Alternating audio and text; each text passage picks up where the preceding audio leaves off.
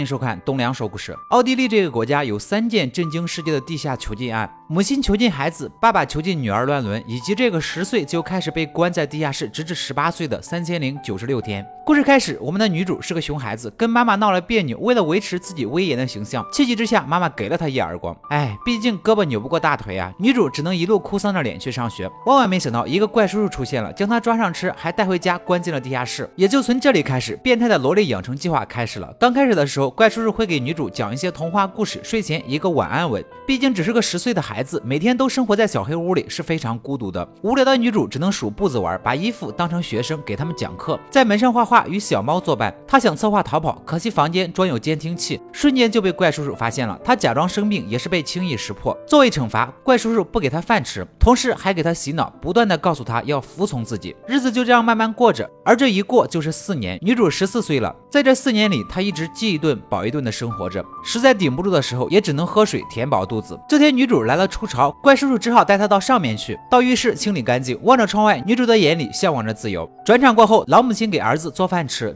临走时，他从怪叔叔的衣服上发现了一根金色的头发。老母亲这是一阵欣喜啊，自己的儿子总算开窍了，找到女朋友了，还吐槽说：“你再不找女朋友，我都担心你是 gay 了。”受到刺激的怪叔叔剃掉了女主一头的秀发。圣诞节到了，怪叔叔知道女主喜欢看书，特意买了很多书送给她。女主当然是很高兴的，不过她说自己想家了，毕竟这一走就是饱受折磨的四年时光。怪叔叔却说：“我才是你的家人，是你的爸爸，也是你的妈妈。”还是你的奶奶。为了让女主全部属于自己，怪叔叔还给她改了名字。晚上，怪叔叔去酒吧 happy，在美女的挑逗下起了反应，他立马转身回家侵犯了女主。两千零二十九天，女主正在做饭，怪叔叔嫌她干活拖拉不利索，辱骂她狗都能教会，就是教不会她。怪叔叔端来一锅好吃的，却告诉女主没你的份儿。女主拾起了小性子，抓起来就吃。毫无意外，她被狠狠地教训了一顿。隔天，心情变好的怪叔叔第一次带她出去兜风。在去超市购物的时候，女主发现怪叔叔竟然走开了，她左顾右盼。想要逃跑，却想起了怪叔叔给他洗脑说的话：“服从我，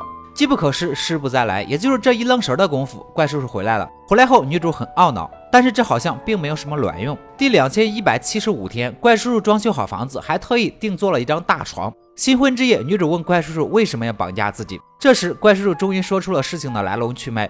原来在几年前，他去便利店的时候，凑巧看到了可爱的女主。这时，女主对他笑了笑。萝莉控的他顿时把持不住了，下定决心一定要拐走女主。看到这里，我突然有一种恍然大悟的感觉。以前吧，我出去玩，妹子们看到我就笑；现在吧，我出去玩，妹子们看到我都是面无表情的，甚至还给人一种保持警惕的感觉。原来都是这个破事给害的。像我这么善良的人，肯定是会呃不会做这种事的。言归正传，道明原委的怪叔叔又和女主做起了不可描述的事情，嘴上是不说，可身体还是诚实的。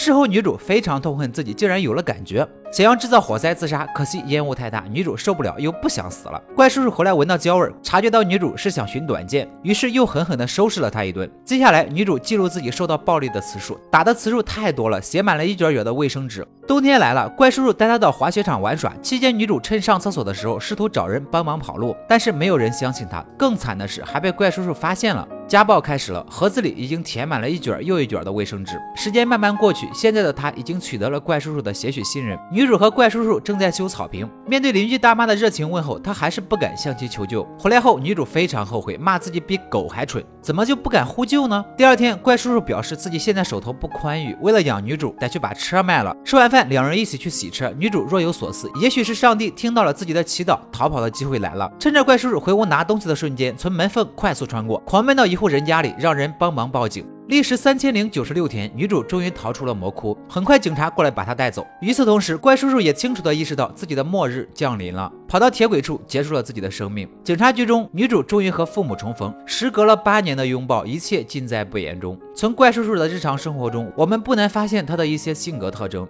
由于他一直和单亲妈妈生活在一起，并且被牢牢地控制住，将会不可避免地对女性产生恐惧又依赖的复杂感情，同时也会对女性产生同样强烈的控制欲。而而这样的性格根本无法与女性建立正常的情感关系。同时，由于怪叔叔没有兄弟姐妹，也会造成他孤僻害羞的性格特征，最终选择囚禁女主，几乎是不可避免的。生于单亲家庭，没有兄弟姐妹，样貌平平，家庭经济一般，这样的青年在天朝何止千万？只要这成千上万的青年中有千分之一选择了和沃尔夫冈一样的道路，后果简直不堪设想。